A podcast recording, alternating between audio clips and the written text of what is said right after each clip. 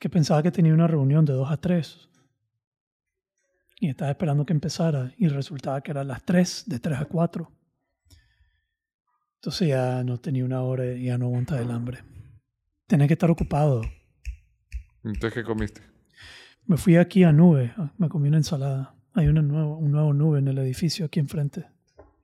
Entonces me comí una ensalada. Y después unos M&M's Está bueno. para...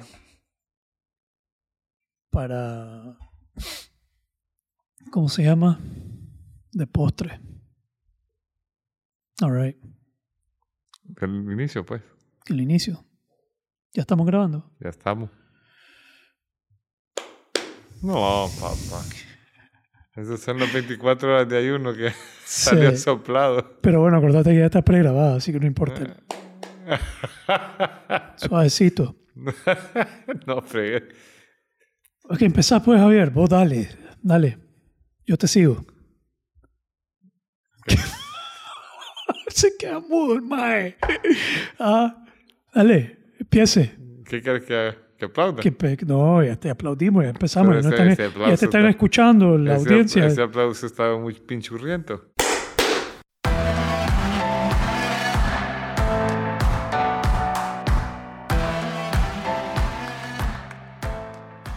Sí, papá. Ok, Ahora sí. ¿De qué íbamos a hablar ahora? pues yo, yo estoy todo oído. Todo oído. Yo te acompaño. ¿Por dónde empezamos? ¿Por dónde empezamos? Dale. Es que vos sabes que hay gente que se queja que no te dejo hablar. ¿Ah, sí? Sí. ¿Quién se puede quejar de Una eso? más ahí dice. Una mae. no, ajá, lo interrumpí, yo quiero escuchar más de Javier, vos nunca le das chance. Ahí está, está, tu ¿Quién? chance, vos dale. Vuelve verga. Eh, yo la saco. Ah, no quiero escuchar nada. Yo te sigo la corriente. Ah, ve, ah, pues sí, Vos no, lleva- porque, en vos fin, llevas este- la, la, la batuta Mira, te, te voy a a traer un cheesecake. ¿Un qué? Un cheesecake. ¿Qué es? Pa- Un pastel de queso para que te baje la, la Es un sneaker para que... Ah, un sneaker, sí. para que Pero es que vos sos, más, no sos que- más elaborado. ¿Cómo sos- que dice el sneaker? ¿Cómo es el anuncio? Eh, que no, no, no sé, fíjate. No Cuando no tengo- está haciendo vos. Ajá. ¿Cómo es? Pero vos sí estás haciendo vos. Lo que Que pasa es es que está haciendo el, el, sneaker. el, el lado oscuro ha salido ahora. El lado When oscuro. men behave badly. When men behave badly. A ver, pregunta, pregúntame sobre eso. ¿Cómo estás, pues? ¿Cómo, cómo te sentís? Háblame. Talk to me. Está, bien, pues. Aquí vamos. Para que no estés jodiendo, para que vean, pues. ¿Qué- qué- Mae no hizo su trabajo previo a venir. Ok. Eh, episodio número 52, 53, Hoy es 52. 52 ya. 52. Oficialmente, ¿verdad? Mm, Siempre tenemos esos que... que están ahí flotando. Pero ya son, hemos grabado como 54 episodios O 55, Em, depende si tomamos en cuenta uno que... que borramos. Pero mm, la vez pasada estábamos hablando de... Hablamos de varias cosas. De cuando los hombres se portan mal. He estado leyendo ese libro todavía.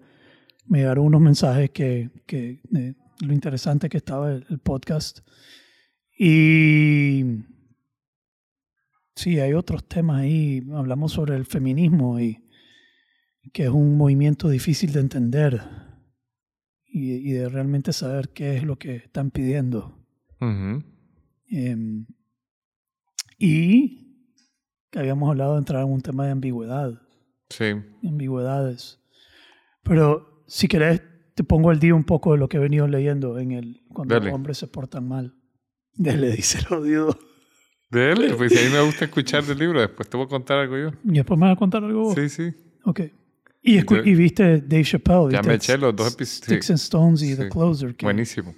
buen- de verdad. Eh, O sea, es, es un baile ahí entre lo pesado y, lo, y, y el mensaje. O sea, tiene su forma de, de hacerte llegar un mensaje. tiene su mensaje. Entonces, eh, este libro, que, que, que te comenté la vez pasada un poco lo que venía leyendo, ya creo que apenas voy por el tercer capítulo, cinco capítulos, quinto capítulo, pero son bastante denso, mucha información. Y siempre enfocado en el conflicto sexual, en el conflicto entre los sexos, en, en- en cómo nos vamos adaptando de manera, y de hecho desde un punto de vista evolutivo. Digamos, el, el libro está basado desde un punto de vista evolutivo. Y, por ejemplo, bien interesante, ¿qué pregunta un hombre cuando una mujer es infiel? Cuando su mujer es infiel, ¿qué pregunta el hombre? ¿Por qué? No. ¿No? ¿Quién? Did you fuck him? Ok. ¿Te lo cogiste? Eso es lo que pregunta. ¿Qué pregunta la mujer? Cuando un hombre es infiel. Nada más. ¿Perdón? La más, así es. Un hombre pregunta, ¿te lo cogiste? El hombre está interesado en que si hubo interacción física. Ok. La mujer está pe- pensando en que si hubo emocional. Desde un punto evolutivo, de acuerdo a este libro, acuérdense, voy a decir las cosas aquí de acuerdo a este libro. Si no te gusta lo que escuchas, pues eso no es cosa mía, ni de nosotros. Pero desde el punto de vista evolutivo, el hombre, su preocupación inconsciente, no es que él está pendiente de esto, es que si esta mujer va a quedar embarazada, el cachorro que va a parir ¿Es de él o no es de él? Ujú.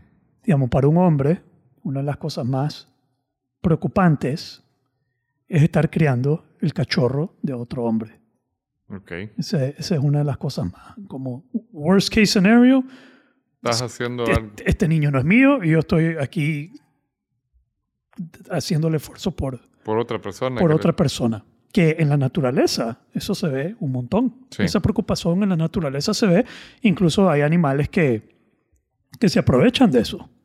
Sí, yo he, vi- he visto programas donde hay especies de pájaros Ujú. que se dedican a eso, a que van, dejan, o sea, ponen un huevito de que y lo dejan ahí para que la otra pájara lo, lo cuide. Sí, el, mejor aprovechamiento, digamos, eso es una de las mejores evoluciones biológicas que existe. Si eso fuera un superpoder, ese es el superpoder que yo quisiera. Estoy bromeando. Pero el hombre se preocupa por, te lo cogiste. Sí. Y es por esa tendencia evolutiva, de que no esté criando, el, que, que su offspring, pues el bebé, sea de él y no esté criando el bebé de otro. Eh, la mujer se preocupa por la más, digamos, tener una conexión emocional. ¿Por qué? Porque su preocupación es por el bienestar de su familia, por el bienestar de la de cuidar. Ella necesita, sé que esto suena horrible, mm, ¿cómo lo voy a decir? Necesita al hombre para mantener la, los recursos. Ujú. Eh, de- Esto de una manera objetiva. Eh, Ahí me va a salir alguien diciendo, la mujer no necesita un hombre. Está bien, no necesita un hombre. Estamos hablando del punto de vista evolutivo. Eh, necesita la colaboración para tener los recursos necesarios y para tener esa colaboración necesita una relación emocional. Necesita que el hombre esté comprometido emocionalmente con la relación y si el hombre se compromete emocionalmente con otra relación, eso es un riesgo para la estabilidad de los cachorros, De los bebés. Entonces, hay, desde ahí hay, un, hay una diferencia. Ahora, habíamos hablado que el hombre está más enfocado. Ahora, pues, ok, eso es cuando, cuando hay una infidelidad. El hombre pregunta, ¿te, te lo cogiste? ¿Te acostaste con él? La mujer pregunta, ¿la más? Y esa preocupación viene de una preocupación evolutiva, biológica. Ok. ¿Estamos? La otra es la razón por la cual hay infidelidad. Digamos, ¿por qué es infiel un hombre versus por qué es infiel una mujer? Según la, la lectura, esta es, el hombre está más preocupado por la variedad sexual. Acordate, Ok. nosotros podemos producir semen en cantidades industriales y lo puedes esparcir por un montón de... Pero acordate que todo esto está im- impulsado por la necesidad de reproducción, Claro. de, de reproducir tus genes. Eh, por otro lado, eh, la mujer no cuenta con esa capacidad reproductoria de, esparcir, de cantidades, son, pocas.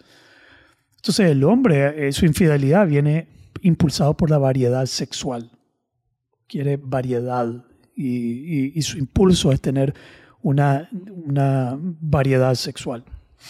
La infidelidad de la mujer nace, on average, en averaje, por la búsqueda de un mejor eh, Gen. gen. Ujú. Uno es mejor gen. Ahora, mira qué interesante, porque cuando comienzas a ver el análisis de los comportamientos, puede haber una mujer que tiene un hombre con buenos recursos, tiene plata, tiene todo lo que necesita para mantener a la familia, pero su infidelidad se da con mejores genes, Ok. con alguien más apuesto, con alguien que, que- que más guapo, más, más fit, más físicamente sus genes, en Más teoría, competente, entre comillas. pues sus genes son más favorables Ok. que, que, el, que el otro. Pero el otro puede proveer mejor. Sí. Pero lo otro también es buscar es una transición, un- un subir de relación. Digamos, la mujer rara vez va a bajar eh, su, su, su demanda. Eh, en el libro le, le dicen el mate value. Ok. ¿Qué es el mate en español? El mate value. el Mate- val- mate el valor como del- la- el valor de pareja. El valor de pareja, cada persona tiene un valor. Ahora, nosotros estamos psicológicamente dándole valor a todas las personas todo el tiempo, Sí. quieran o no. Digamos, yo entro a un salón y yo puedo decirte eh, quién es una candidata potencial como pareja, ya sea sexual o de relación, y yo las categorizo.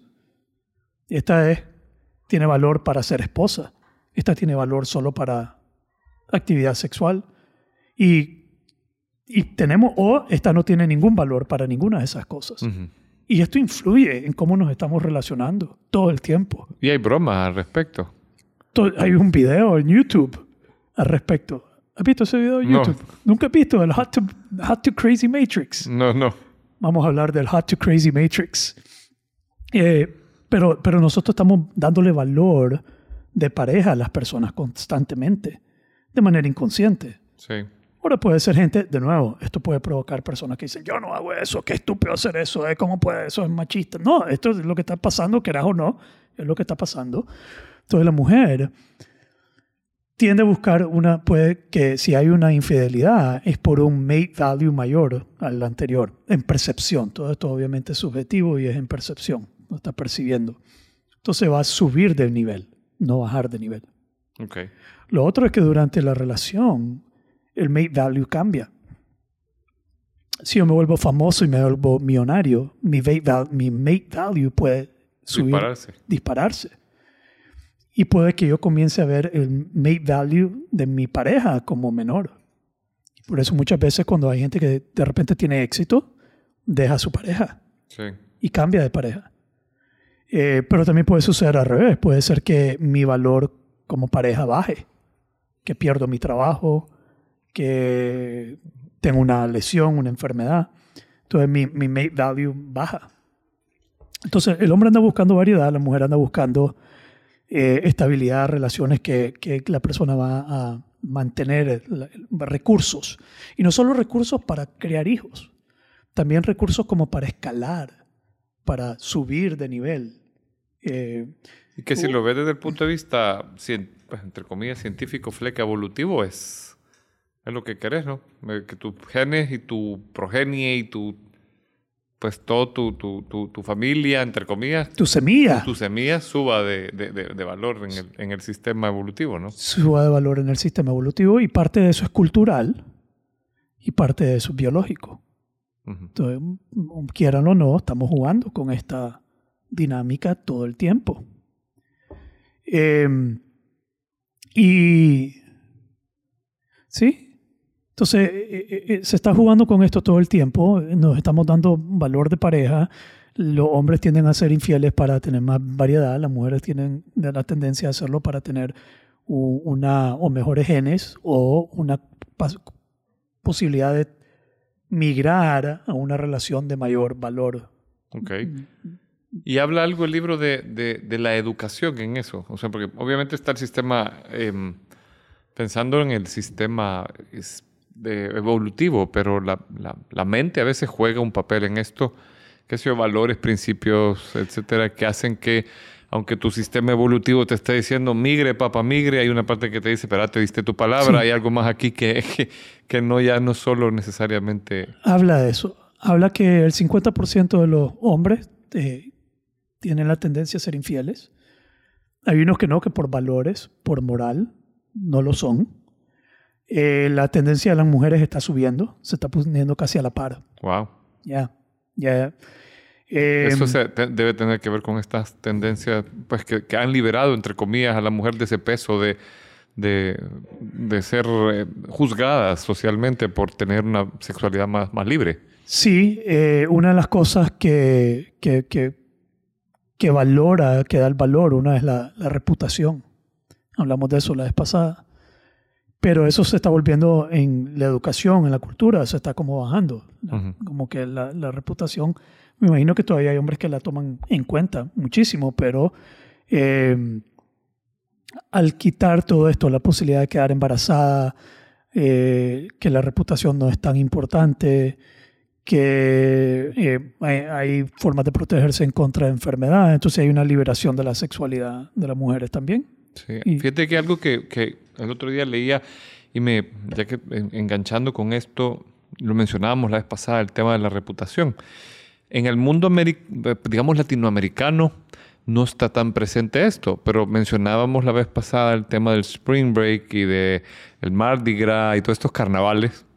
Eh, el otro día yo leía eh, algo que, que lo, lo he encontrado por varias referencias, pero el asombro que me generó es que si, si tú has convivido con personas de Estados Unidos, hombres y mujeres, pueden ser personas hasta estudiosas, nerdas, de principios, así todos tranquilitos, ratones de biblioteca, con, eh, eh, pulseando un doctorado, pero que en un spring break hicieron un relajo y, es el spring break. Entonces, vos podés haber conocido a una chava o a un chavo según, y- y haberlo visto haciendo un relajo sexual y de drogas y alcohol, pero ellos tienen aquella frase de been there, done that, got the t-shirt y se, y se acabó. O sea, Yeah. es, es como un permiso moral en un momento. Y yo leía algo con el tema que también hemos dicho que en algún momento vamos a hablar del tema de la sombra, que en América Latina había mucho peso sobre eso, sobre la reputación. En cambio, en el mundo anglosajón, y lo- la persona esta que escribía era un psicólogo, lo he leído de los psicólogos junguianos, pero lo leí también de un filósofo que hablaba del tema del cambio de las estaciones. Entonces, has pasado por todo el invierno, que para el norte y el sur, eh, de según es, pero lo encuentro más relacionado al tema del norte, eh, pasás en el frío, pasás recogido, pasás casi que hibernando, no hay mucha forma de hacer holgorio cuando hay esas nieves, y- pero cuando empieza el- la primavera, El verano. el verano, nosotros en, en los católicos, los que hemos crecido en una cultura católica, tenemos el famoso miércoles de ceniza. Ujú. Entonces, eh, muchos de los carnavales comienzan o se dan justo después del invierno, Mardi Gras. el Mardi Gras, y se cierra con el miércoles de ceniza. Sí. Entonces vos haces, te liberás, vas a hacer el relajo y luego pedís perdón y entras al, al- a cuaresma.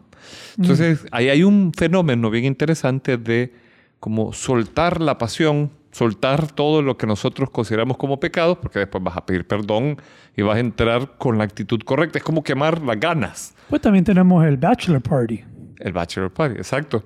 que, Que es una, tu una, último... es una licencia bien simpática que nos damos, porque los que hemos estado en Bachelor Party sabemos que hay un relajito ahí. Que lo que pasa en el Bachelor Party no se no discute. se dice, no se discute. Pero eh, eh, es como un volver a ver para otro lado en la moralidad. O sea, vos- porque, porque a mí me asombró, fíjate, una vez estando tomándome unos tragos con unos gringos, las cosas que contaban que habían hecho. Ya. Y, y Ahora, el- la comunidad gringa es mucho más difícil. Aquí creces con la gente que, con la que estudiaste, desde secundaria, de primaria. ajá, Digamos, los círculos no cambian mucho. ajá. Entonces, que en un país latinoamericano, por lo menos como el nuestro, una finca, todo el mundo se conoce. Sí, Es más riesgoso el tema que en Estados Unidos, que nadie sabe ¿Quién tampoco quién sos, tu son más pasado. numerosos. Son más numerosos y más extendido el territorio de que naciste en Nueva York, pero vivís en California o en Chicago, entonces no hay ese... Quizás no estudias con los que estudiaste high school. No pero- conocen todo tu repertorio. Aquí hay personas que conocen todo tu repertorio sí, desde que sí, naciste sí. hasta el día de hoy. Pero, y, no, y no estoy criticando, de, no, vuelta hablando con, con algo objetivo, un, eh, es más machista. Y, y todas las culturas, habla de, lo- de la moralidad, habla de las culturas, y hay culturas más extremas, hay culturas que tapan a la mujer, sí, y la tapan con, no solo con la intención de no provocar al hombre, la tapan con la intención de que no haya una infidelidad sí. que no, no se dé la posibilidad de eliminar, son tan celosos. El, el celo es una forma de proteger tu procreación, tu, tu, de una manera objetiva según lo plantea en el libro. Y es parte de la cultura. Fíjate que me contaba una amiga que una vez voló en Europa y le tocó a la par una chava que estaba haciendo su tesis doctoral sobre un estudio de esto de la feminidad en Turquía y tal. Y estaban estudiando el fenómeno de la burka, que es lo que les tapa la cara. Y eh, en el, el- el gobierno había tratado de poner que fuera libre las universidades, o sea, un territorio laico. Porque Ujú. Turquía es un, un estado musulmán. Y habían revol- había revoluta de las mujeres porque querían que poder usar la burka. Entonces es interesante, pues, porque uno desde acá, desde su contexto occidental, ve eso como puchica, la someten, la reprimen, Sí. y ellas piden usar, usar. su- Pero aquí, su- aquí su podría haber terno. un- una explicación basándome en los principios que plantea este libro, que hay mujeres que no quieren estar siendo seducidas, no quieren estar siendo molestadas. Ok, no quieren, a- a- digamos, a ver, mira qué interesante, porque hay mucha dinámica aquí, hay mucho, eh, eh, mucha caña que moler dentro de este tema y, de todas las, formas en que se manifiesta, todos los comportamientos. Eh, por ejemplo, el hombre está dispuesto a bajar en su valor de pareja. Cuando no es una relación, a ver, ¿cómo te explico? Si yo salgo, digamos, y él le pone, she's a 10, él- ella es un 10, yo soy un 9, él es un 8, ella es un 7. ok. ¿ok? Así de frío es el libro. Entonces un hombre que es un 8 está dispuesto a bajar y tener relaciones con una 6. Ok, Y está dispuesto a prometerle longevidad, de, de relación a largo plazo, amor, como, como que la va a volver a ver, como que no solo es un one night stand. Entonces, aunque sea mentira. Él, él miente. Es que hay, mira qué interesante, hay tres, y, y mentir es uno de los mecanismos por el cual vos vas a romper el filtro de la mujer, su Ok. mecanismo de defensa para filtrar. Entonces, y hoy se miente más, habla de la mentira en línea.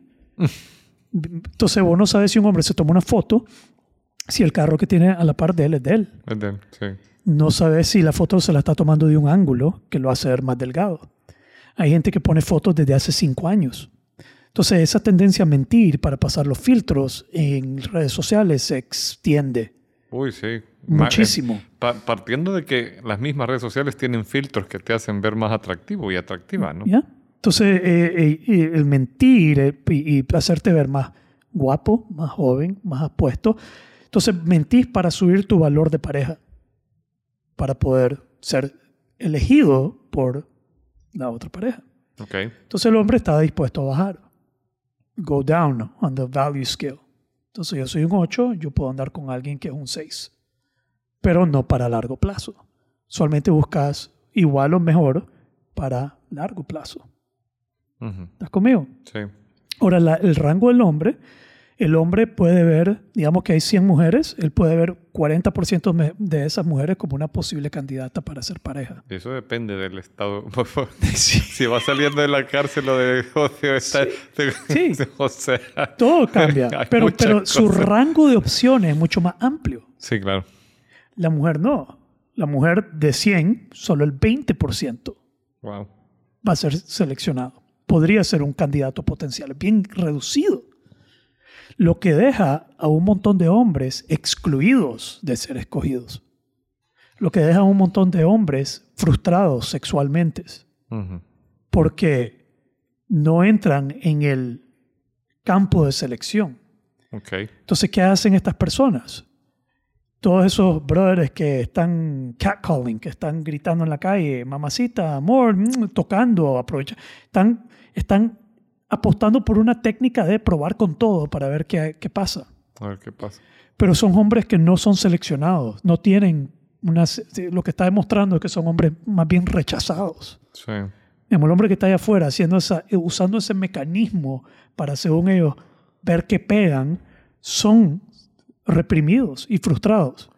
Y esto es uno a favor de las mujeres, Sí. que estamos aquí diciendo que esos que están haciendo eso es porque están reprimidos y frustrados. También eso, sí, porque la vez pasada lo, lo hablábamos con alguien. Yo también lo veo, o sea, es una, también una construcción cultural, porque yo he visto chavalitos de 12, 13 años viendo que pegan también, o sea, desde tan Sí. chiquitos. Tal vez quizás sienten que sus oportunidades no son las mejores y no, no van a poder conseguir nada mejor desde, desde tan pequeños, no sé. Sí, digamos que esa es la... Eso o hay una construcción a donde han visto a su papá, a su hermano mayor hacerlo y simplemente lo replican sin saber exactamente hacia dónde están Ya. yendo, ¿verdad? Porque son, o sea, yo he visto chavalitos de 8 o 9 años cuentear a una chava que va pasando en la calle. Sí, lo van aprendiendo probablemente culturalmente, pero potencialmente nace de esa frustración sexual y es un mecanismo para ver de estas 100 mujeres a quien yo voy a gritarles algo, tal vez una me responde. Ahora, eso también se invierte en los papeles, porque cuando hay groupie de mujeres, también se ponen así. Nunca, nunca lo has visto. ¿Cómo es eso? Pues a mí me, me- me hice un trabajo una vez de una reingeniería en una planta de mariscos acá en Nicaragua. Y en la hora de almuerzo, eh, la planta tenía 800 mujeres trabajando. En la hora del almuerzo iba pasando y habían como 50 mujeres congregadas. ¿Y te dieron chelito? Que fue, ojalá Chelito. ¿Qué? Eh, que te vieron chele, ojos azules, digo, este tiene valor de pareja de- alto. o sea, yo- Buenos genes, vamos a, Véngase. vamos a ver si Pero nos mira, reproducimos aquí con esto. yo me moría de la risa porque eh, fue, simpático. fue simpático porque fue, fue, o sea, yo dije, ah, eso es lo que sienten las damas cuando van a la calle y pasan enfrente de una construcción, por Pero ejemplo. un hombre no se siente ofendido. No, joda, yo, yo- Un hombre se siente halagado. Yo no me La mujer No, se siente acosada y se siente ofendida. espérate. Ah, vos te fuiste No, feliz ni- de la vida, ¿Qué hermano. diablo, Te papá? fuiste ofendido. Espérate, sí. Fuiste ofendido. No, ofendido no, pero, pero no es cómodo. Que, o sea, no es, no, eh, no es agradable. Ah, qué rico, que mire cómo se mueve, que no sé qué. Te- o sea, en el mejor de los casos te da risa. ser. Pero vos decís, "Jue- ¿qué pasó, papá? Me siento como que estoy hablando como robot. Entonces, ok. Eh, eh, es, es extraño el fenómeno. Que, Sí, pero es diferente para un hombre. Un hombre no se siente amenazado. Un hombre no se siente con miedo. Un hombre no se siente que, digamos, para la mujer debe ser muchísimo más incómodo. Sí, Donde un burka puede ser un alivio. Ponerme un burka en la calle y que nadie me diga ni mierda. sí. No, no siempre va a ser algo que me reprime. Y no solo un burka, una ropa que no sea, pues, que, que, que te haga sentir cómodo, ¿no? Bueno, y hay de nuevo, lo- todos los estudios y las evidencias, hasta- habla hasta de cómo se visten las mujeres. Eh, pero no, regresando, ¿qué, qué- quiero ver esto? Que un, un hombre está dispuesto a bajar en su escala de, de valor de pareja eh, con tal de tener variedad sexual, no para formar una familia y tener un, un- establecer una relación a largo plazo. Eh, ahora, la mujer no está dispuesta a bajar.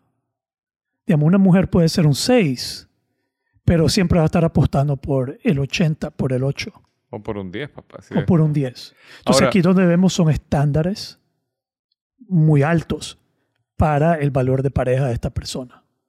Y la mujer tiene tendencia a, a querer más la, la, la arriba, arriba, eh, y a veces muy por encima de su valor de pareja.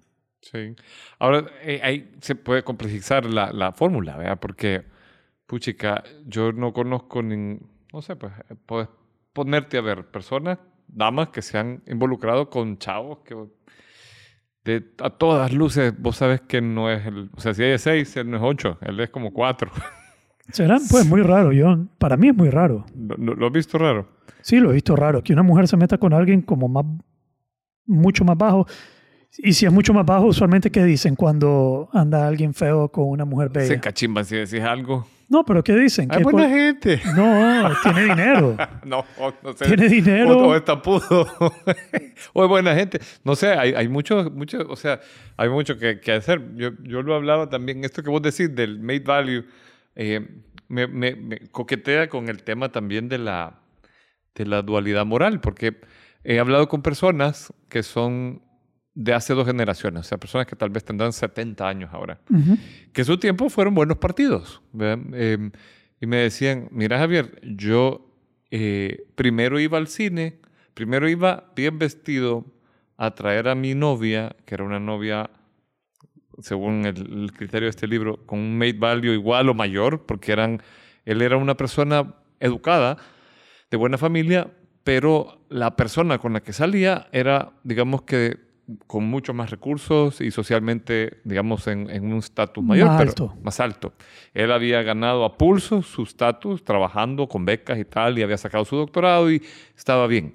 Pero él me, dec- él me, lo, me lo- me lo comentaba ya en, así, en la confianza de, de, de caballero. Yo iba temprano, me reportaba donde mis suegros, con el chaperón íbamos al cine, muy bien, la iba a dejar, todo sociedad, tranquilo. Luego me iba a donde la otra, que sí me hacía pasarla bien, y nos íbamos a bailar y a gozar lo que no podía hacer, entre comillas, con mi pareja real. Que Ya. es, esto, es- eh, o sea, este, mantener la apariencia correcta acá y luego ir a hacer, Y la apariencia correcta con esa pareja era para tener una familia. para tener una... fa- Y, Y la con otra esta era persona solo terminó para- casada. Y la otra era solo para El gozo. el gozo. Entonces aquí hay, ¿cuánto invierto yo para poder acostarme con esta persona? Entonces hay personas en las que voy a invertir poco y me voy a acostar y no hay mucho esfuerzo. Y hay otras que van a requerir más esfuerzo, más tiempo. Entonces a veces incluso parejas que han tenido mucho tiempo juntos y todavía no se han casado, siguen ahí por el nivel de esfuerzo que le han puesto a esa relación. Digamos, no se van porque saben que entablar otra relación va a requerir o- el mismo otro esfuerzo. Digamos, ya no, ya no quiero volver a conocer a alguien, conocerle sus defectos, entablar y hacer todo este esfuerzo que hemos hecho hasta este momento. Entonces, como que ahí hiciste una gran inversión. Sí, Entonces, mejor casémonos. sí. Pero hay personas que no. Entonces, sí hay, eh, eh, donde es fácil el sexo, que ahí se va. Ahora hay un criterio también de la cultura, porque vos sabes que la generación de nuestros padres se casaban y después si ya no sé, ya no había pues mucha convivencia, ah, es tu cruz, porque no hay divorcio en nuestra cultura. O sea, Sí. la, la cultura religiosa, yo creo que abrahánica, me atrevería a decir, o sea, judía, católico, cristiano, musulmana, no ve con buenos ojos, te casas para toda la vida y si no funciona, es tu cruz, papá. Es bien jodido. Sea, es, es- tenés que Es bien andarle, pedirle a Dios, hacer sacrificio, lo es que bien sea. jodido, especialmente si el valor de pareja de la otra persona ha bajado. Sí, Que ya estás casada con alguien que que ya no hay tanta buena convivencia. y no te sirve, no, no aporta. Hay personas que se quedan, y de nuevo, todas esas son las dinámicas que habla el libro. Hay personas que se quedan en el matrimonio porque le sirve todavía. Entonces, tal vez no es lo más óptimo, pero hay economía de por medio, hay estabilidad, hay, hay otras cosas que mantienen el matrimonio versus alguien que tal vez bajó de valor como pareja o no tiene valor como pareja, digamos, tiene, es infiel, tal vez no tiene trabajo, tal vez no provee, tal vez es un hijo de puta, tal vez lo que sea. Eh, pero estás ahí por razones culturales, Cultural. religiosas, que Sí. te obligan a estar con alguien que menosprecias versus estar con alguien que sentís que si te deja vas a perder un sinnúmero de recursos. Entonces estás dispuesto a sacrificar más. Y yo sé que lo estamos diciendo bien en frío aquí, pero estas son Sí. cosas que están pasando todo el tiempo. Y si te moves en el tiempo, fíjate, antes los matrimonios no eran algo romántico. Era un asunto de unir familias. Ahora son románticos. Entre comillas. O sea, te casabas no porque, porque que- o sea, vos y yo no nos hemos casado porque queremos unir dos familias. De, te casaste porque la persona con la que encontraste, bueno, está esto científico, pero también hay otros elementos que vos encontrás en la pareja. Sí, Pero Roma hasta, o sea, en realidad tiene muy poco lo del matrimonio. Antes era arreglado, tus papás decidían con quién te ibas a casar y a veces hasta conocías a tu pareja el día de la boda. hay una tribu que usan de ejemplo donde todas las mujeres están casadas desde nacimiento. Entonces, desde que nacen, ya saben con quién la van a casar. Y puede ser con un señor de 35 años y apenas cumpla 14. se- Entonces, no hay ninguna mujer disponible. Wow. mira qué interesante esta tribu, no hay ninguna mujer disponible. Pero te otorgan mujeres de acuerdo a tu potencial en el presente y en el futuro. Wow. Entonces yo estoy apostando a darte mi hija porque yo veo que en el futuro vos vas a tener poder, riqueza, estabilidad. Entonces el hombre que ya tiene un valor de pareja alto, le están dando más parejas. Y más parejas es más estatus. Y tienen varias parejas, o sea, son Varias, polígamos. múltiples, Wow. ¿sí? De toda edad. Pero después hay hombres sin ninguna pareja, Porque no valen nada. porque no valen nada. Pero ¿a qué se traduce esto? Que es el mismo, eso, eh, eso es en ese tribu, pero cuando yo te estaba diciendo que hay mujeres que, que la mayoría de las mujeres tienen un estándar más alto Ujú. y hay un sinnúmero de hombres que no entran ni siquiera en el campo de selección, Sí, no clasifican. no califican y sobran. ¿En qué se convierten estos hombres? ¿Cómo hacen ellos para satisfacer esas necesidades? Sí. O se van a porno, o se van a prostitución, o se van a acoso, o se van a abuso, se vuelven misógenos. Misógenos, esa es la palabra. Sí, hay, un, hay, una, hay una respuesta, hay una forma en que ellos lidian con esa frustración sexual, Con su fracaso. que no es, con su fracaso, que no es sana para la sociedad, Sí. de ninguna manera. Ahora hay tres, hay, un, hay algo que se llama The Triad of Darkness. A la jue- puchica. El- ¿Qué es un triad en español? Tríada. Perdón. Tríada. Tríada Sí. de oscuridad, que es lo que componen a los hombres abusivos, tóxicos, lo más dañinos, y mujeres, también para las mujeres aplica esto. Son tres características de la personalidad. Uno, el narcisismo, el me lo merezco, Mm, el narcisismo. Dos, ser maquiavélico, A la grande. usar a las personas para tus propios fines. Y el tercero es ser psicópata. En otras palabras, no tener empatía. Ah. Ahora, psicópata estamos hablando de, yo sé que esa palabra suena fuerte, pero hay tendencias psicópatas. Hay una definición de lo que es un psicópata. ¿Te cuando- esa combinación? De que una chava se enamore de eso. Sí, se enamoran. valor, entre comillas. Y se enamoran, se enamoran. Este es el mae que es súper, digamos, narcisista. El centro de atención, que es un atractivo, eh, te abusa para sus propios fines. No tiene empatía por tus emociones y el daño que te puede hacer. Y enamora a las personas y después causan daños. Deben apelar a lo más... Como a las sombras de las chavas, ¿verdad? O sea, alguien así. Porque yo una vez leí un artículo de por qué las mujeres se fijan en hombres que son abiertamente mujeriegos y es porque piensan que ella sí los va a cambiar. Entonces Sí. enganchan en una, en, en- una, una parte oscura de, de- de su psique. Sí, y hay una, hay una parte que habla de la atracción, que cuando hay muchas mujeres atraídas, un hombre que atrae muchas mujeres, eso atrae otras. Entonces es como un centro de atención. Entonces, Dicen, me imagino que debe ser como algo bueno de haber aquí, vea. pues, y es una competencia Es una competencia. de selección. Y de nuevo, quieras o no, esto está subconscientemente sucediendo dentro del, del mundo. Mira, un, un- un video en YouTube cae de risa. Es un cae de risa. Es el de Hot to Crazy Matrix. Ajá. ¿Nunca has visto Hot to Crazy No, no, Matrix? no. Entonces sale un mae que tiene pinta como auditor y él va a describirte el hot to crazy matrix. Entonces te hace dos líneas.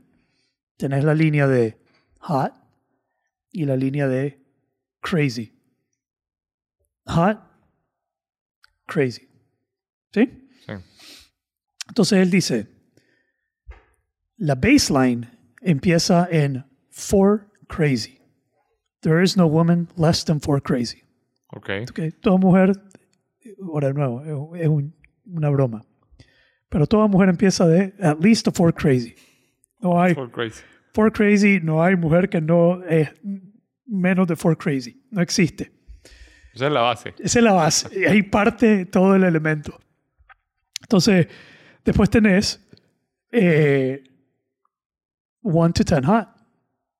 Según tu percepción. Dice, esto es según tu percepción. Que no vamos a decir quién es hot, quién no es hot. Puede ser que vos veas a una muchacha que es una 6, que es una 7, que es una 8, según la persona que lo está viendo. Y no me acuerdo si dice que vas a empezar siempre de 6 o 7 hot para arriba. Digamos, no vas a bajar de 6, nunca. ¿Ok? Y después dice, this is your fun zone. ah, no, este man lo mapea todo. Digamos, de 4 a 7 crazy y de 6 a 8 hot, este es tu fun zone. Ok. All right? You want to hang around here, aquí vos puedes... Esta es la, la que saca caja. Este era el, el, el, que vos mencionaste, que tenía la muchacha con lo que hacía todo. Salía a bailar, salía... Pero que de repente cuando él se iba a la onda de la otra, se comportaba de una manera muy particular, muy correcta. Sí. Entonces él dice, de 6 to 8 crazy y 9 to 10 hot, that's your wife zone. Wife zone. Wife zone. Digamos, no está full crazy, pero está super hot. That's your wife zone. Que ahí donde quieres migrar. Ajá. Y después tiene como 9 to 10 hot y 9 to 10 crazy. Y dice que that's your danger zone. ¿Y por qué danger zone? Aquí es donde vas a terminar con tu carro desbaratado, las llantas ponchadas, vas a terminar preso. Y después dice, estas son strippers, girls named Tiffany.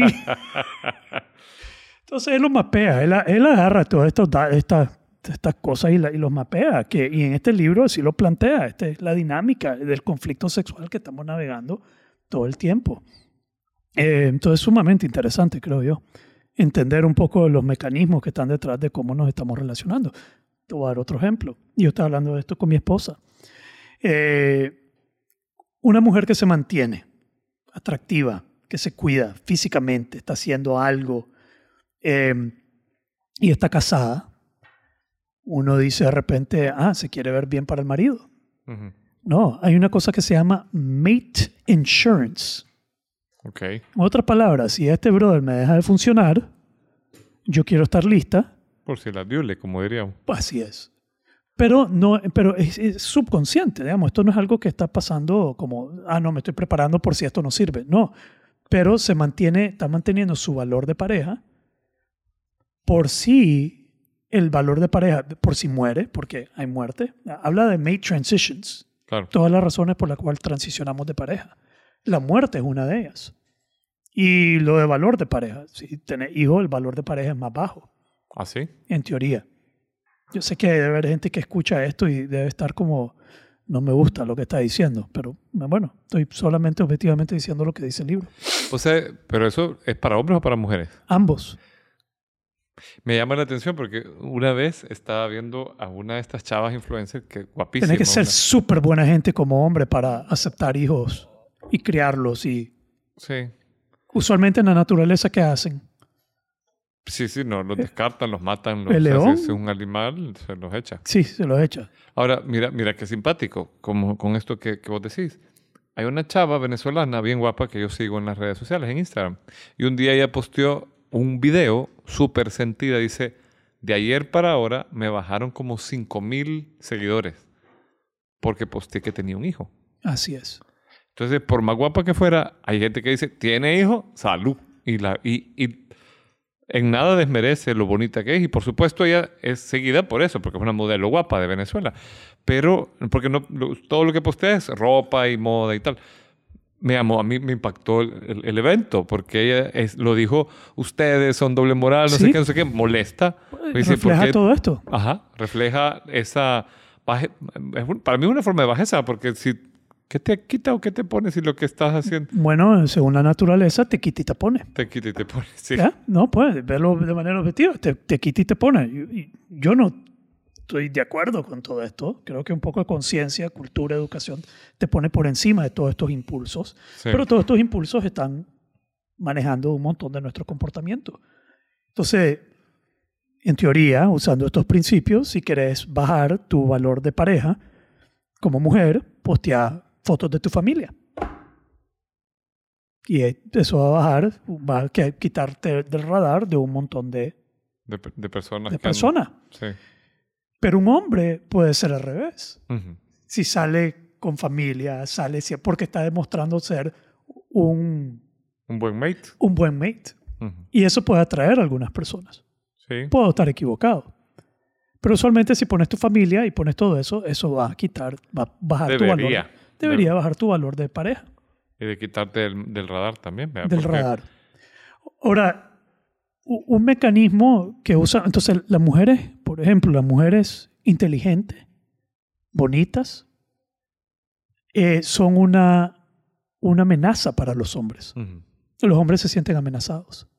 Y se sienten amenazados porque no pueden manipular tanto. No es tan fácil, sí. No es tan fácil manipular. Entonces no se intimidan porque, porque lo la inteligencia es simplemente su capacidad selectiva de esa mujer es mucho más difícil entrarle que, que otra. Entonces simple y sencillamente se Intimida. Sí, sí. Intimida. Se intimidan. Lo otro es que hay mujeres que son súper atractivas que no se dan cuenta que las están, eh, hacen un estudio, te, te estaban piropeando o no te estaban piropeando. Y las mujeres súper atractivas, súper inteligentes, no se dan cuenta que las están piropeando. Wow. Y una de las explicaciones, todo esto es teoría, es que eh, lo ignoran. Las han piropeado tanto que ya, ya ni lo ven. Eh, eh, su mecanismo de defensa es ignorarlo. Ujú. Como que pasa desapercibido. Yo, yo siempre me he preguntado el, si el tema de la belleza, tanto para hombres o para mujeres, es un plus o es un contra, en el sentido que se debe volver incómodo. O sea, yo he, he podido ver hombres y mujeres con un... al- Puche, que tuve un compañero de colegio eh, con el que pasamos en el mismo colegio, primero en un colegio solo de varones del Opus Dei, y luego se pasó a... Y mira, cuando nos pasamos al mixto, porque hubo un problema en ese colegio del Opus Dei, brother, yo me dejé de llevar con él porque cambiamos de amigos y luego, como 10 años después, salimos a echarnos una cerveza Ajá. y empezó a contar lo bien que le había ido con las mujeres. O sea, tanto que en el grupo lo molestaban y por, por, puro, por pura fregadera, hasta cuando lo llegaban a buscar chavas, le llegaban a tirar cohetes a la cama, al cuarto donde él estaba teniendo relaciones, por, por fregadera de varones. Pero yo digo, puchica, imagínate poder tener tantas chavas diferentes y por el lado de las mujeres. pues, yo no sé si te acordás en el Zamorano cómo era, cuando llegaba una bonita, tenía hasta cuatro o cinco chavos detrás, viendo que, o sea, en algún punto eso debe pesar porque debe ser incómodo si no te gusta y debe de entorpecer tu, tu, tu percepción de la realidad. Sí. Tener tanta, sí, tanta atención Tanta sexual. tensión, sí. Tanta gente tratando de meterte De- en tus pantalones. Sí, sí. Debe ser jodido. Bien jodido. Debe ser... debe Mira ser este, como- mira este estudio que hicieron. Salen a la calle y, solo, y le dicen, vos solo directamente andá y decirle, mira, ¿te querés ir a acostar conmigo? Ajá. A a así, hombres y mujeres. Y entonces iban donde mujeres y le decían, mira, te, te rifás, te vas conmigo y nos acostamos. Sin conocerlo. Sin conocerse. Las mujeres lo rechazaban, digamos, en un 99%. De repente había una persona, tal vez. Pero 99%. Los hombres no. Vamos pues. ¿qué- qué- ¿A dónde? Si es bajo riesgo, poco compromiso y fácil, el hombre está ahí. Súper. La mujer no tanto. Porque siempre va a haber un riesgo. Claro. A su reputación, a su enferme- por enfermarse o por eh, quedar embarazada. Si vos eliminas estos tres riesgos, probablemente estaría más abierta a participar más de, de sexo con menos tiempo de selectividad. Ahora, yo siempre he sido uno, porque cuando hablamos del acoso y hablamos de todo eso, de la presión sexual a las personas y todo, incluso en pareja, incluso en relaciones de matrimonio, no hay nada más, eh, no sé cuál sería la palabra, no hay, no hay nada mejor que el consentimiento. Ujú. Digamos, el consentimiento es como el, el honor más grande que existe. Ujú. No sé si me explico. Pero, Cuando, pero cuando eh, alguien, ajá. ah, po- amplíame más lo que... Para, para- porque me quedo un poquito perdido. Cuando alguien está dispuesto a acostarse con Ah, vos, sí. cuando alguien te ha consentido, cuando alguien ha decidido sí y te ha dicho un sí y está totalmente escogió y decidió. Y no es parte de un juego, ¿verdad? Porque, porque o sea... Y no es- obviamente que sí hay honestidad y hay todo eso, pero Ujú. incluso en parejas de relaciones de, de- de- de matrimonio hay hombres que piensan que sus mujeres se tienen que acostar con ellos. sí. Y hay mujeres que se acuestan con su marido no queriendo acostarse porque se sienten obligadas a acostarse con su marido. Sí. Pero no hay un consentimiento. A mí no hay consentimiento. Lo que hay es una obligación, como una a la fuerza. Sí, como si fuera un- como que un contrato de exclusividad que te da ciertos derechos, ¿no? Sí, eso es horrible. Eso no se siente bien. Entonces, el acto de consentimiento, el sexo bajo consentimiento, es como una de las cosas más gloriosas del universo. Sí, porque escala del nivel ya deja de ser algo solo físico. ¿vale? Se, se pasa a un... O sea, es hacer el amor, no es, deja de ser solo sexo. Pero tal vez no es amor, tal vez es solo sexo. Entre dos personas que consintieron. Estoy hablando del hecho del consentimiento, del sí, el sí. ok. ¿Ya? Que alguien esté dispuesto a acostarse con vos es como el honor más grande que puedes recibir. Debe ser con respeto. Y no debe haber nada peor que, que manipular, engañar, forzar para Bueno, que eso suceda. forzar, sí, sí. O sea, yo una vez hablaba con, con, con un amigo que era de- del tema de, la violación y ese tipo de cosas. Y yo pensaba que era alguien, o sea, en mi ingenuidad, cuando yo pensaba en un violador, o, o, o- o deben de haber viola- violadoras, pero yo pensaba más en un hombre que forzaba a una mujer, pensaba que era una calentura extrema, que, que no, o sea, un, un- un deseo muy grande. Pero esa persona me hacía ver, él era un psicólogo, que eso no es un deseo muy grande, porque puedes pagar a una prostituta o seducir a alguien. Es, más psicológico. Es una un problema psicológico. De poder. De po- exactamente. De someter a otra persona. O sea, hay un asunto de violencia y de, de, de, No, enfermedad. de una enfermedad psi- psicológica. Ya.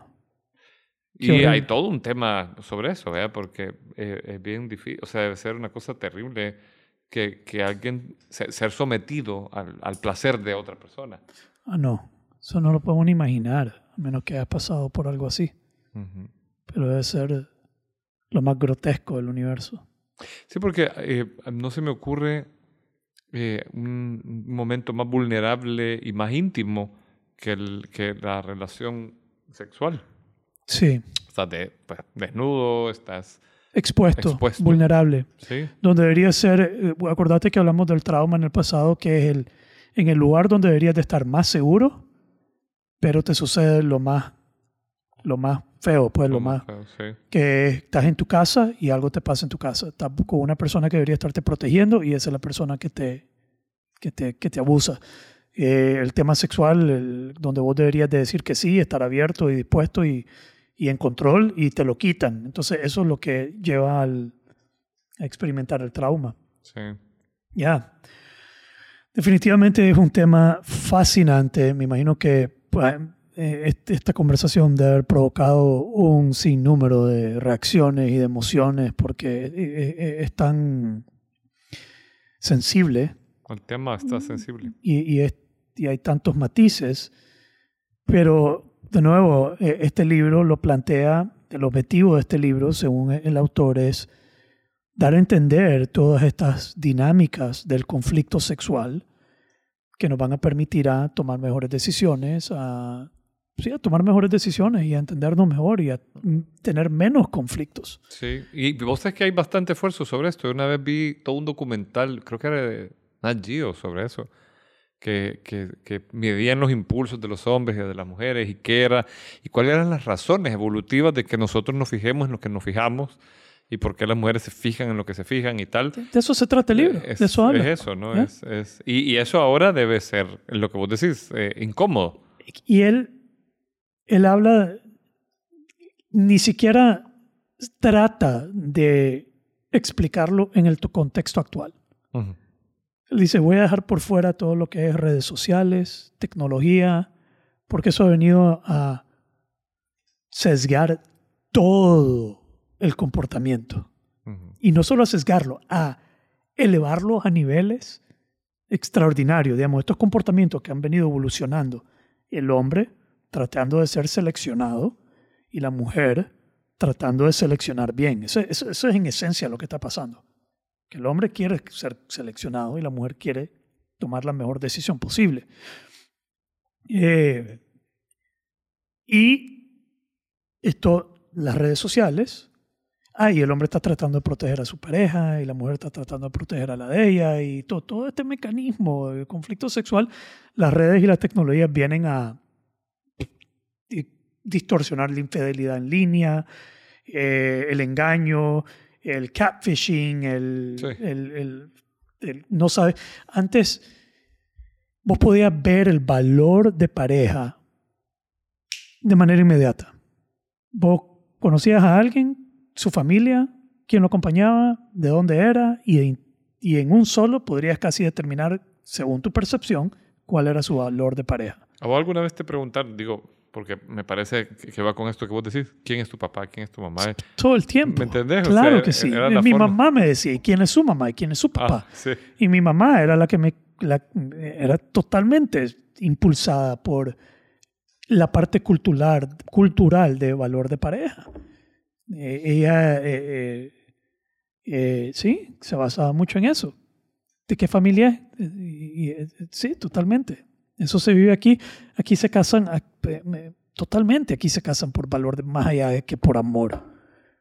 Creo que por el, digamos que por amor se casan, es lo mínimo, lo menos por lo cual se casan en esta sociedad las personas. Me atrevería a decir.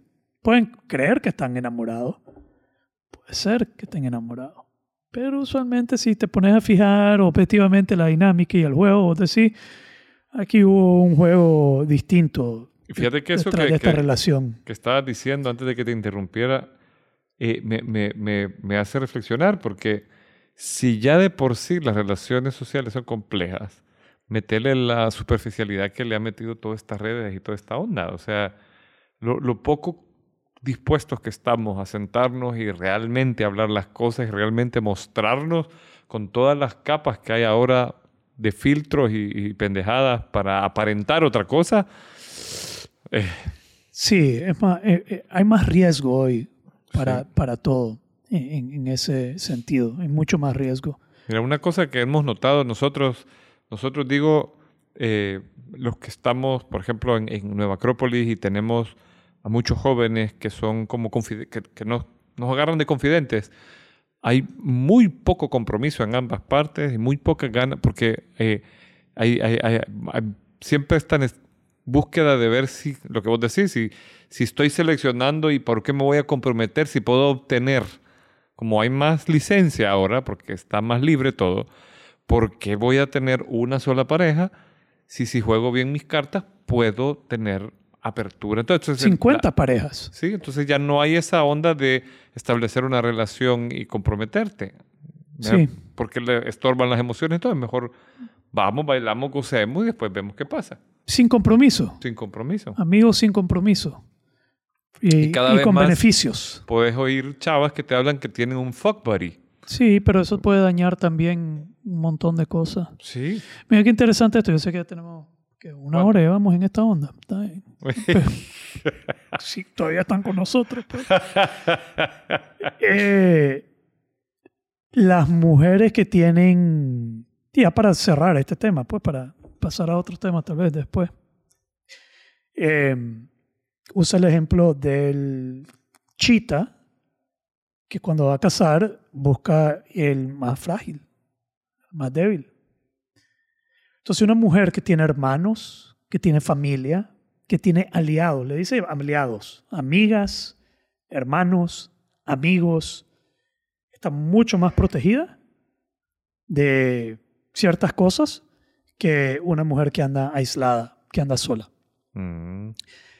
Y por eso, en Estados Unidos, la mayoría de los acosos universitarios suceden cuando entran por primera vez a la universidad, la freshmen y las sophomores, primero y segundo año, porque entran solas y porque los que tienen esa característica de predador ya están pues ya, ya han perfeccionado, ya han mejorado, ya saben, ya tienen experiencia.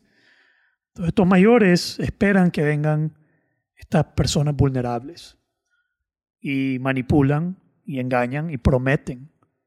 Entonces lo que se promete es una relación larga y con tal de meterse lo más rápido posible en la cama. y, y, eso es lo que, pues eso parte de la dinámica también. Pero bueno, acuérdense que aquí estamos hablando un par de ignorantes de este tema. Sí, ¿verdad? Sí. ¿Te, te atreverías? ¿Me acompañas en eso? Te acompaño. Sí, somos un par de ignorantes que estoy leyendo un libro y Estamos tirando ideas sobre el libro. Estamos tirando ideas sobre todo esto. Así que si hay algo que, pues, sepan que esto no, pues yo tengo mis propias opiniones de las cosas, pero mucho de esto es de manera objetiva. Y si no, pues compren el libro y léanlo. When Men Behave Badly, cuando los hombres se portan mal, sobre el conflicto sexual. Vamos. Estamos.